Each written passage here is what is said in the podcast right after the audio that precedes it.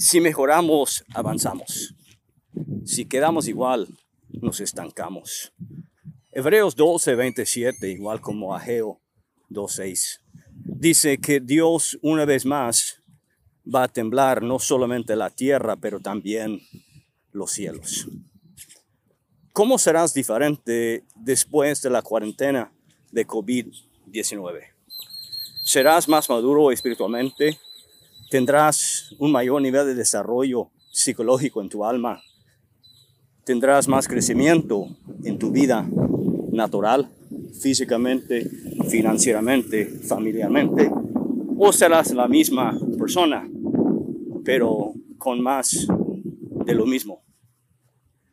Cuando las cosas se tiemblan, es tiempo para ajustar, es tiempo para aplicar cambios, porque si quieres mejorar, tienes que cambiar.